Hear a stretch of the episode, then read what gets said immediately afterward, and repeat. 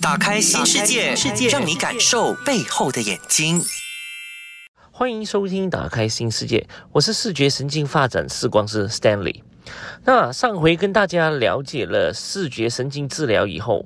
那这次我们来聊聊视觉神经与学习上有什么影响呢？那普遍很多时候，人家以为学习不到，诶，可能是你天分不够。那我们在近代的社会，很多时候我们是讲以科学的根据。那当然，第一件事情，你就是要知道，诶，那小朋友啊，或者是你本身，诶，到底能不能够接收那些信息？可是很多时候说到接收信息，他们就觉得，诶，去验眼睛，就看那个视仪表上，你能够看到几小个字母，诶，你会不会有近视、散光，或者是远视来阻碍到你近视呢？那很多时候，像我们之前也分别到了，其实看懂跟看清楚是两回事。因为你眼睛健康了，既毕竟你有近视了，可是没办法经过我们的信息处理到我们的大脑来分析，来帮你认知。那我这边想请大家稍微有一个画面，想象一个金字塔，最底层的它是头脑和眼睛的健康。那头脑跟眼睛健康没问题了，那这时候我们要看的就是视觉神经的功能。那视觉神经的功能没问题了，那我们就上到第三段。第三段的话，我们这边看是视觉神经信息处理，就是说你拿到的功能没问题，你拿到的信息也没问题了。那最后一段就帮到我们认知、理解和了解，这就是我们说的，你要看清楚的话，就是在最底层，因为它分为有四段。最底层的话是呃最低最基本的东西，那第二层呢就视觉功能，第三层呢就是信息处理，第四层才是我们的认知跟我们了解。所以看清楚是最底层最基本的，要看懂我们就要上到要经过了视觉神经功能、视觉神经的份信息处理过后，我们才能够帮到我们认知哦。那很多学习不好的朋友或者是小孩，很多时候可能会被怀疑或者会被把标签为 dyslexia，是读写障碍。嗯，可是读写障碍跟 dyslexia 这一个呃诊断这个东西哦，在事前我们需要诊断的就是除了他眼睛健康以外，就刚才我跟大家分享的金字塔。就很多时候，我们认为检查了眼睛健康跟眼睛的度数以外，呃，就没其他东西了。其实这往往可能是视觉神经功能出现的问题，或者是视觉神经分析处理出现的问题，这可能会被误判为读写障碍 （dyslexia） 的其中一个原因哦。其实，在英国读写障碍工会里面 （British Dyslexia Association），他有说过，如果你有这一方面的问题，首先你要去找 behavior optometrist 或者 neurodevelopmental optometrist，就是视觉神经视光师来检验先。如果你有视觉神经功能的问题、视觉神经分析能力问题的话，那应该停止做任何的读写障碍测试，因为这些东西都会会被误诊的。那说回来，读写障碍，很多民众及家长都会认为，诶，好像好像孩子检查了眼睛没问题，可是总是无法把黑板上或者是书本上的东西抄写出来。那这时候很多人可能就会误解，诶，这会不会是学习问题的其中一种呢？另外一项症状呢，就是孩子经常把 B 跟 D、P 跟 Q 都会倒反写的。这个也会被误诊为读写障碍哦，所以很多时候，呃，未必是读写障碍的问题，可能是他视觉神经发展不够完整。我跟大家打个比例，那我们想象下，杯子它的耳朵是往着你右手边，这时候我们把杯子倒反，就是由上到下，下到上。这时我想问问，那杯耳是往着什么方向的？还是我们的右手边，对吧？那我想问问，这时候它还是杯子吗？就算我们把它倒转了，它一样还是杯子，对吧？这个时候，我们把再把这个杯子，它从它的杯耳从右手边转到去向我们的左手边，这个时候它还是杯子吗？还是一样是杯子啊？我们再来把杯子在左手边的时候往上到下，下到上，再转一转，它还是杯子吗？也是一样。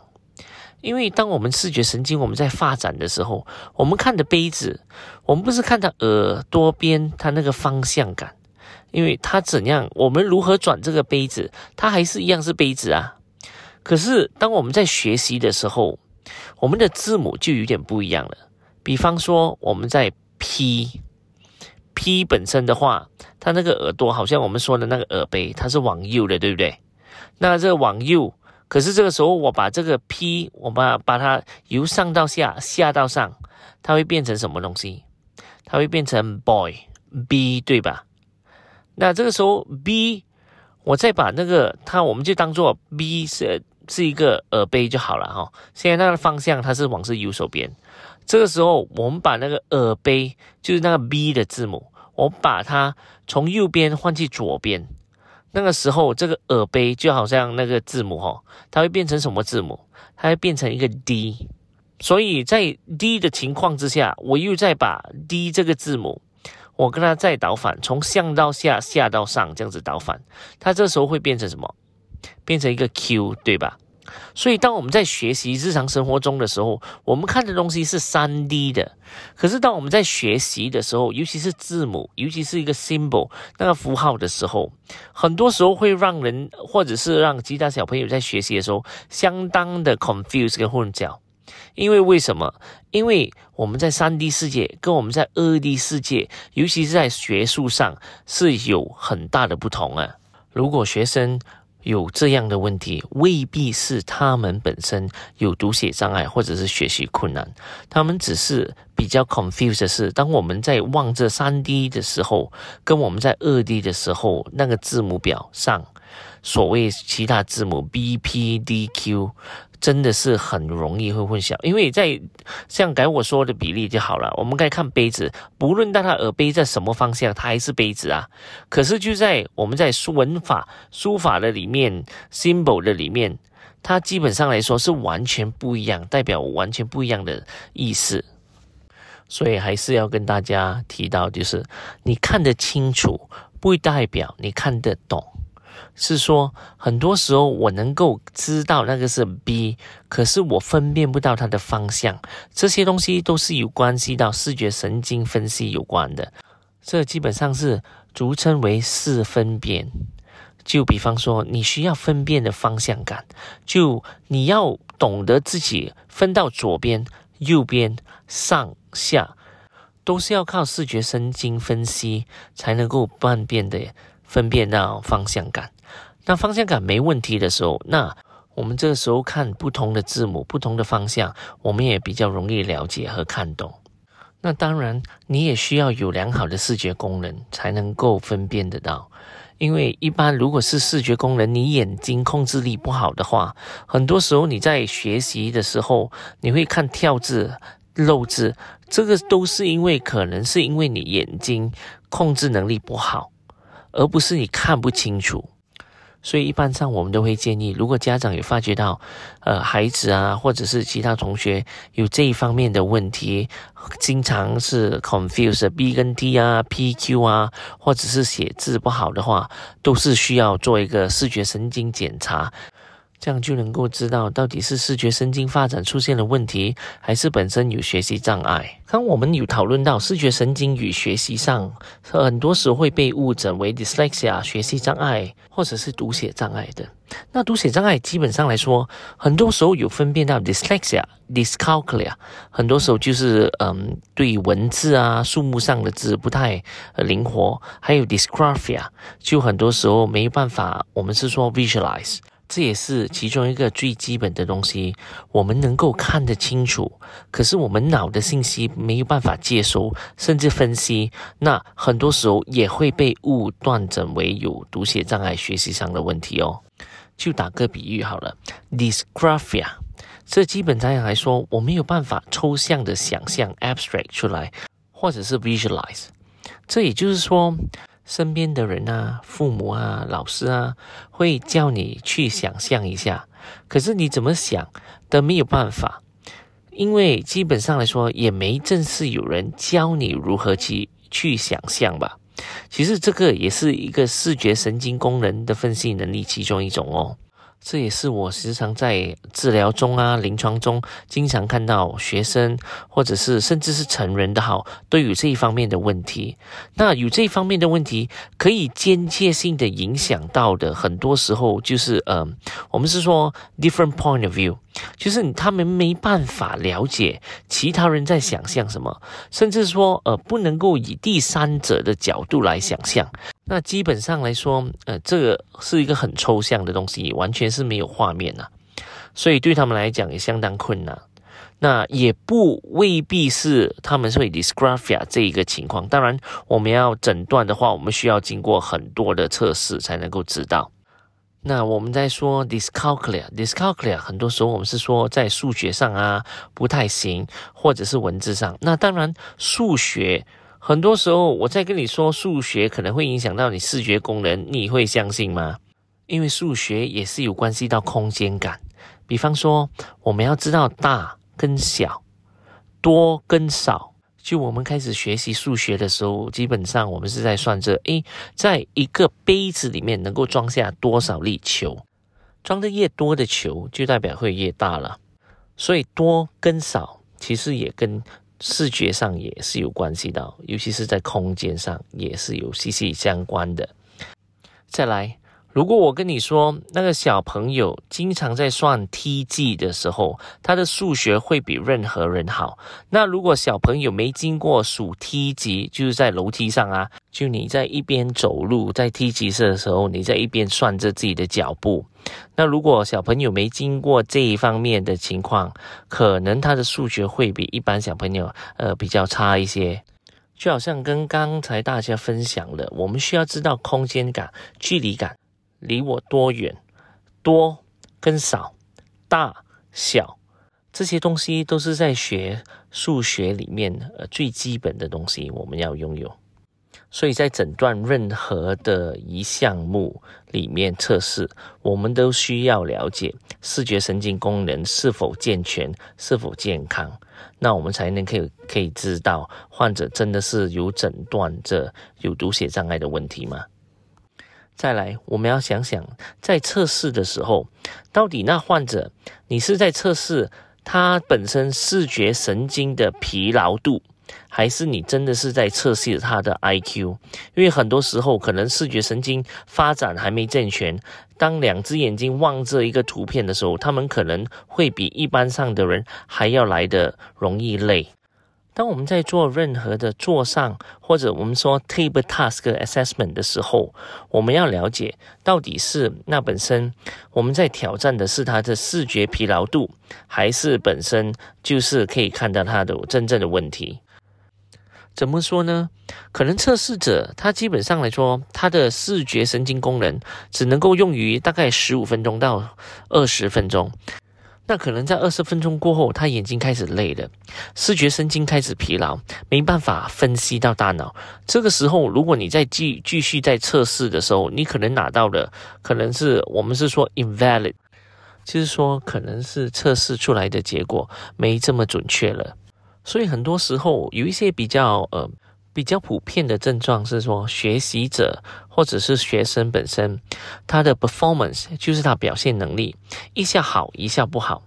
那可能是他早上他稍微比较精神，视觉没这么疲劳的时候，performance 就很好。可是过了大概我们打个比例，早上八点的时候，他学习能力不错了。可是，一到十点的时候，甚至到下午的时候，他好像怎么听进去也听不进，怎么样学习的好，他好像有一些障碍堵着他。这时候，这些呃学习者未必是有学习上的问题哦。可能是因为视觉神经疲劳而导致到的，而这些视觉神经疲劳，你要经过一系列的测试，而不只是视力表上你能够看到几小个字，或者是视力表上从六米以外算，你能够看到几小个字就完全检查了你的眼睛了，甚至是健康也没问题。所以这时候可能家长啊、呃老师啊，甚至是本身呃成人也好。可能会发觉到，刚开始对着好像呃 table task paperwork 啊，或者对着电脑啊，或者是对着书本，一开始的时候就是五分钟、十分钟没问题，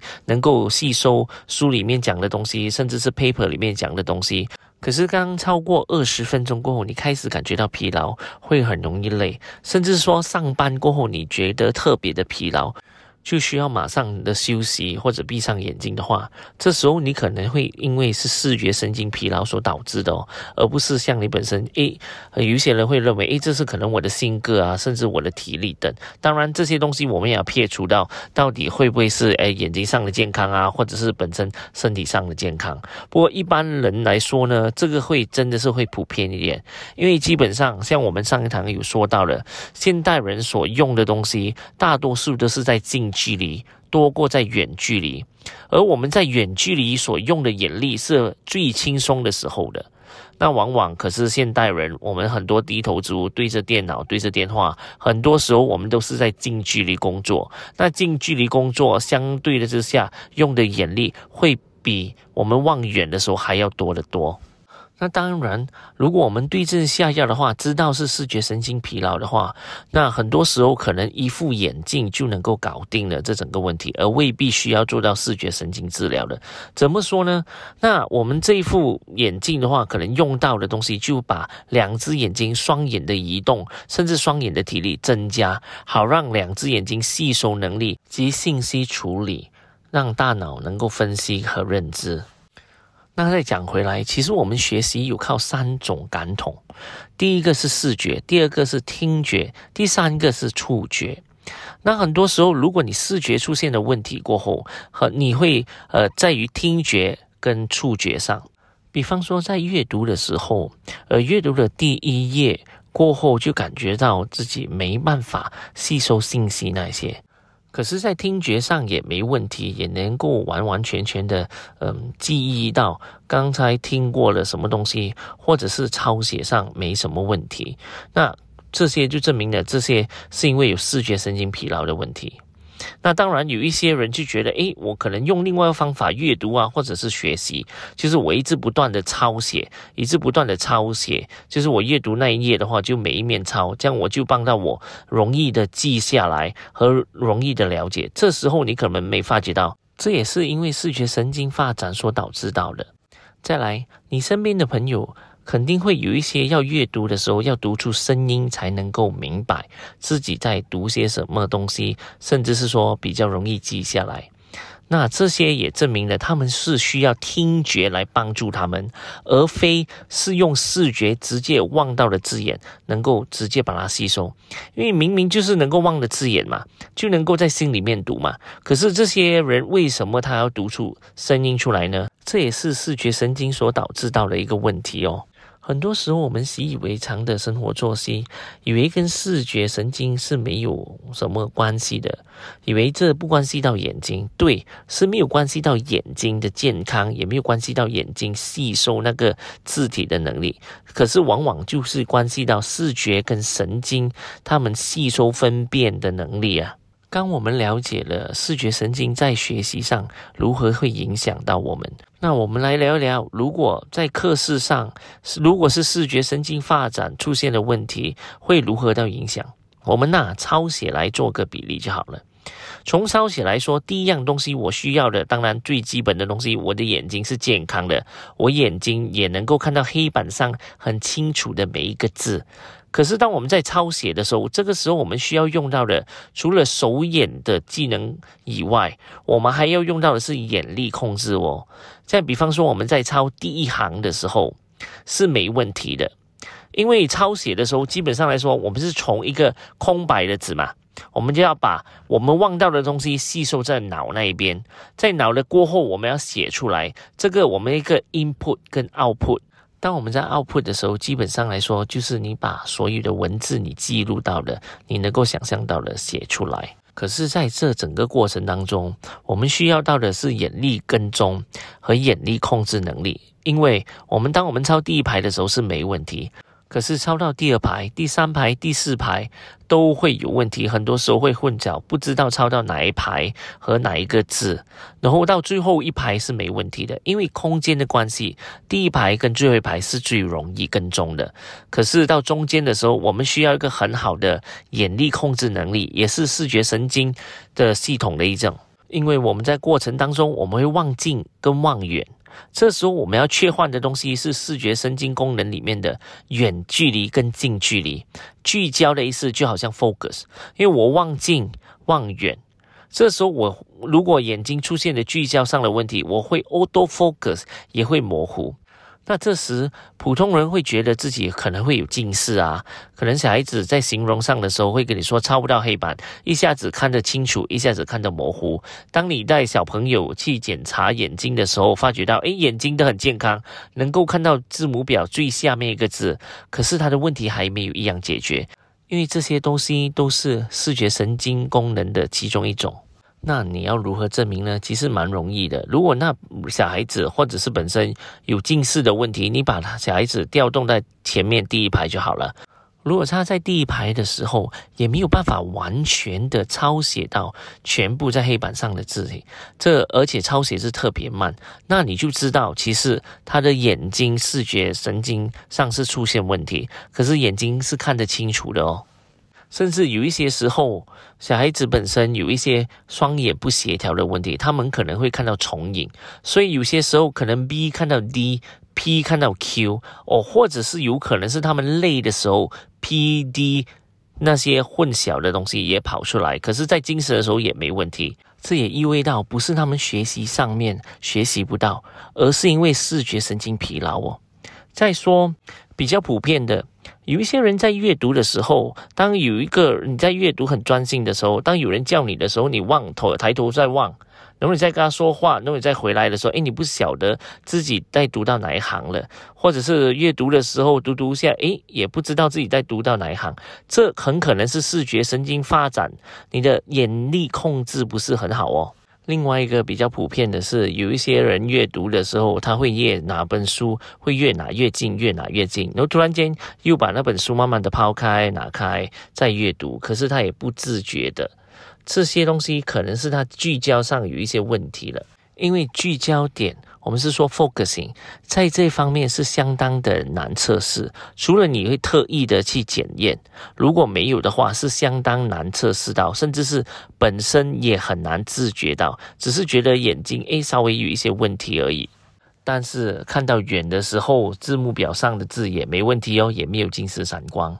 所以在测试视觉神经功能测验上，需要拿的时间是相当的久，大约需要超过三十分钟。到九十分钟不等的时间，要看患者本身，甚至是测试者本身，他的视觉神经疲劳，甚至视觉神经的问题。那这些也不等于是懒惰眼，因为懒惰眼是蛮容易测试到的。就是一只眼睛很清楚，另外一只眼睛模糊。那就算戴上了眼镜过后，呃，那一只眼睛我们俗称懒惰眼的也会相当模糊。所以是相相对于刚才我说提到的视觉神经眼力控制、聚焦，还有双眼协调，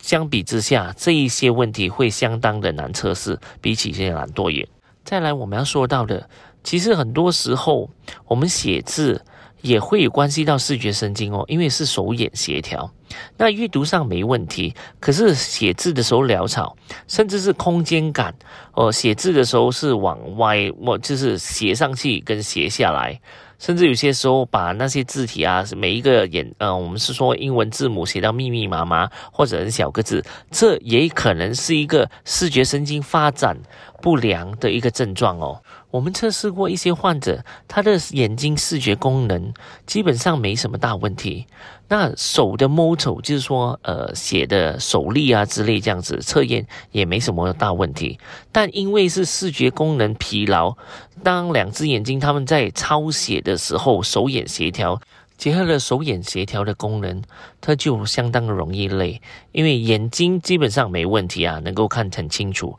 可是，在手写的时候，可是手力下笔的时候是相当的。我们是说，你有些会，你会看到有一些人哦，他抄写的时候，其实。那个纸也会擦破掉了，这也是关系到你的视觉神经功能，你的空间感不好，也会导致到这样子。所以你有些时候认为不关系到眼睛的事情，对我们绝对同意。可是是因为视觉神经功能和手眼协调的配合度哦。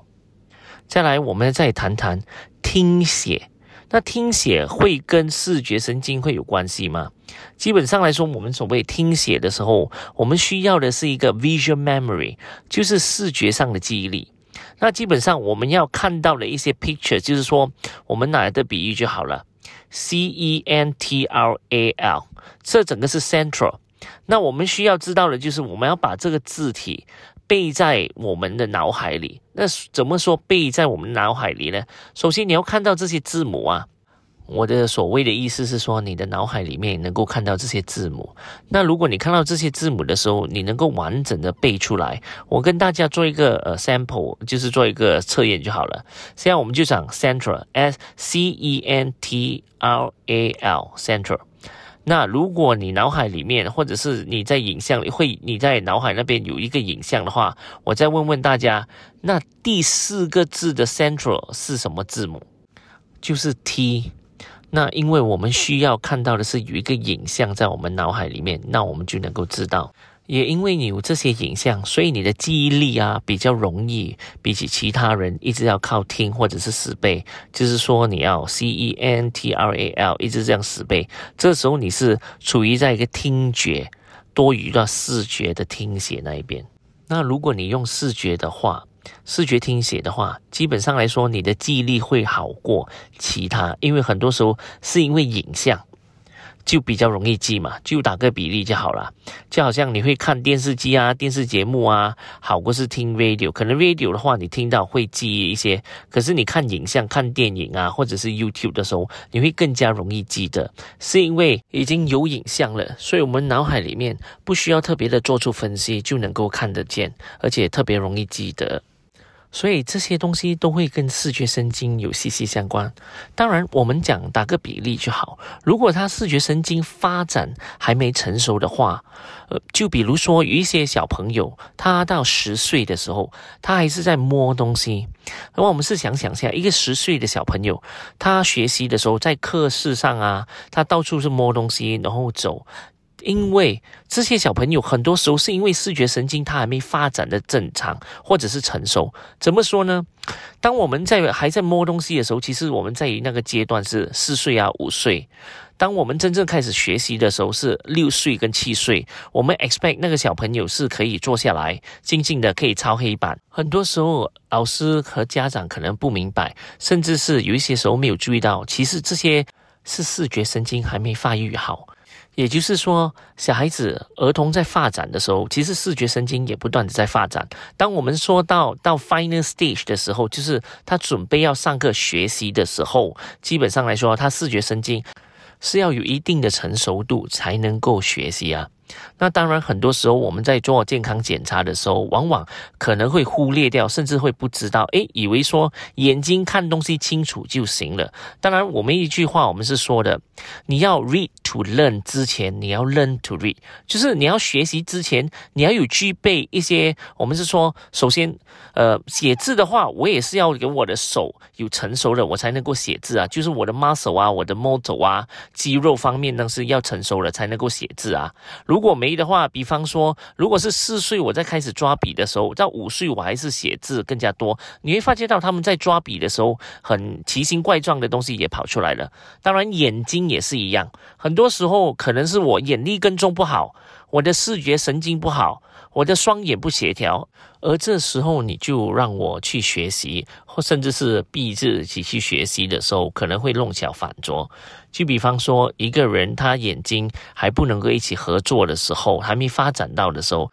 这时候你需要他抄黑板，基本上来说，他可能真的是有问题。他不是看不到那个黑板上的字，他只是没办法手眼协的，然后再抄上来。所以很多时候我在这边也是呼吁大家，也鼓励大家，希望通过大气电波知道，如果小朋友要还是要进去小学的时候背，我们需要检查的是他视觉神经是否成熟了，能够学习了。如果没有的话，很多时候会可能会被误诊，呃，学习障碍啦。学习缓慢啊，甚至是说读写障碍等。那我也希望，如果家长啊、老师啊，如果你听到这个节目的话，希望大力的分享出去。那好，今天我们就聊到这边。我是视觉神经发展视光师 Stanley，我们下周空中见。更多资讯可浏览念子书专业 Neurovision Specialist 眼科视觉神经治疗中心。锁定每逢星期一早上十一点，打开新世界，让 Stanley 甜筒节带你搞懂视觉神经治疗这回事。